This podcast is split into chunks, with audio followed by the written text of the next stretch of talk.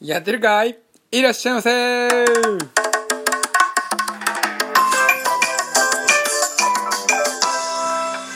い始まりました。今日のドンズレディオは場所を変えてキッチンで撮ってます。っていうのも今日のお話はあのそろそろ YouTube でパスタを作りなさい。そんな声がねあのチャンネル登録をしてくれてる YouTube の人から聞こえてくるような気がして僕はまああの心配してたんですよ。いきなりねラジオの人はあのラジオでねお聞きの皆さんはわからないかもしれませんが僕はもともとねカムキ家のユニークな暮らしというチャンネルは家族の、チャンネルで家族で何かね古民家の改装とか何か子供たちと一緒に遊ぶ風景とかを撮ってました。でその中であのー、私ねドン・カムキのパスタ教室みたいな僕がイタリアに留学行ってた経験がありますのでパスタの作り方動画を出してたんですよ。でその再生回数がねパスタの動画が一番多くって多分それで登録してくれた、まあ、方も多いんじゃないかなって思ってたんですが、まあ、夏が夏になってね突然、あの、僕はねドンカムキになってサングラスと帽子でまあ一世を風靡しまして YouTube はずっとストップしてました。そして戻ってきたら、えー、どういうわけかねラジオを毎晩喋るだけの動画を投稿し続けるっていうね、まあ、そういうのでね登録者数がもちろんねそのためにやってるわけではないんだけど1人減りそしてまた1人減りえー、1日ね1人ずつ減っていくっていう今ね流れで来てるんです。本当にだからだからなんかああそうだよな。まあ確かにいきなりこんなパスタとかをね見て過去にやってきました。人参のパスタそしてブロッコリーのパスタそしてペペロンチーノですね。まあ3個しかやってないけどその3つをやって、えー、それをねいろいろ見てねああこれは面白い。こんなパスタやったことなかったぞっていうのでじゃあ登録するかって言ってね。まあ騙されたみたいな感じでやめようって言ってやめてんだと思いますが。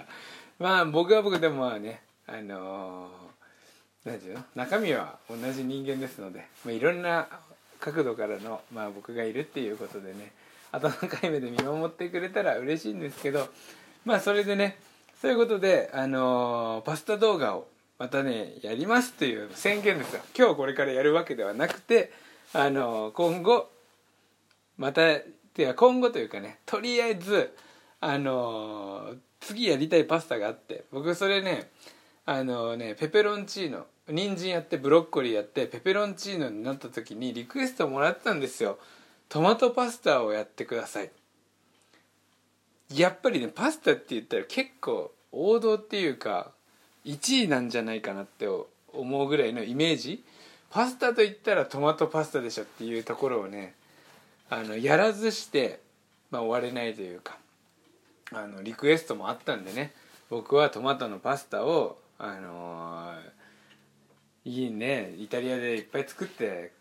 きたのでそれを教えたいなと思ってたんだけどね。まあそれがストップしてたので、まあ、今回宣言です。これを宣言することによってまあ、自分のねお尻に火をつけるというか絶対にやるぞっていう、まあ、決意の表し表し動画です今日は、まあ、動画ラジオの人は音声ですが。で僕とトマトパスタのあのー、歴史というか歴史昔話についてねお話ししたいんですけどあのー、僕がイタリアに行ったのは2003年。僕が19歳の時だったんですね。高校卒業してもう大学で勉強するとかも全く思ってなかったのでとにかく遠いところに行きたかった。高校在学中にはねアメリカ留学。留学っていうかあのアメリカに夏休みの間アメリカにホームステイできるっていう企画があったんですけど学校の。僕はそれに行けなかったのでもうそれがまあ悔しくて、まあ、心残りだったんですね。とにかく遠くまで行きたい。国外に出たいっていうまあ思いが強かったのでそれでまあカクカクしかじかでイタリアの料理の学校に進んだわけです。そしてあの日本に日本の学校ですよ。日本のまあね東京に文流っていう学校が学校じゃないレストランがあってその文流というレストランが、えーまあ、別でね経営してる料理学校があってそれで行ったんです。でその時当時はねシエナイタリア料理学院っていう名前だったんですけどその後場所が移ってねルッカという場所になってルッカイタリア料理学院って今なってます。今も運営されている学校なんですけどそこの2003年の派遣された日本人のうちの一人ですね。当時16人が一緒に行ってまずフィレンツェのあのフィレンツェのねドゥオーモっていう大聖堂あるんですけどそこの近くに語学学校があってそこの語学学校の生徒としてまあイタリアに送られてその後料理の勉強に入っていくっていう感じなんですけどフィレンツェで2ヶ月。その後シエナっていう町に移ってシエナで料理の学校を2ヶ月。でその後、えー、残りの期間はねそれぞれの、あのー、求めるレストランを求めて研修に行くんですね。で僕はあの日本人がとにかくいないところに行きたいっていう、まあ、要望で19歳のまあただのなんかね料理がどの料理がどうとかも分かりませんからとにかく日本人が少ないところに行こうっていうのであのピエモンテ州のねレストランを2軒経験したんですけどそれで合わせて僕は全部で10ヶ月行って帰ってきたんですよ。でまあ二十歳になる前に帰ってきたな？19歳の間、えー、僕のその青春の10ヶ月はイタリアで過ごしたっていうわけです。そしてトマトパスタの話なんですけどここにねそのねレストラン2軒研修行ったんですがその2軒目のうんと何？2軒目の人の本。2軒目のシェフの本が今この手元にあります。ラジオの人はちょっと見れないですけどよかったら YouTube の動画の方の時に来てください。プロフィール画面から URL 貼ってありますんでそっちから飛ぶことができます。でここの、えー、これはねリストランテ・ピノッキオっていうリゾットが有名なねピエモンテ州のレストランだったんですね。そこのピエロ・ベルティノッティさんという方がここのシェフで僕はここのレストランに、まあ、研修で行ってたんですね。で全然トマトパスタとリゾット関係ないじゃねえかっていう、ま、話なんだけれどもあのねまかないってあるじゃないですか。あこれねこれがその時の厨房ですよ。僕もここで19歳の時この人で僕が行ってた時にこの本の取材に来たんですよ。この柴田書店さんっていうところ。でこれ日本で発売になるんですか？とかって聞いてたんであのー、その後ねこっちに帰ってきてから買ったんだけど本当にねこの懐かしいこの銅鍋が吊るされた厨房で僕もえーなんかね、まあ、雑用をやらされてたというかやらされてたというかやらせていただいていたんですね。でここでのまかないがあのね毎回トマトパスタだったんですよ。で僕がこのレストランにはえっとね2ヶ月半ぐらいいたのかな。確か2ヶ月半って言ったらまあ大体何日 ?50 日ぐらい。さらに60違う違う違う違う。70日ぐらいか。毎日トマトパスタだったんです。ランチ。ランチのまかないは毎日トマトパスタででここに働いてる人がなんかイスラム教かヒンドゥー教かちょっと詳しく忘れましたけど宗教の関係でワインもダメだし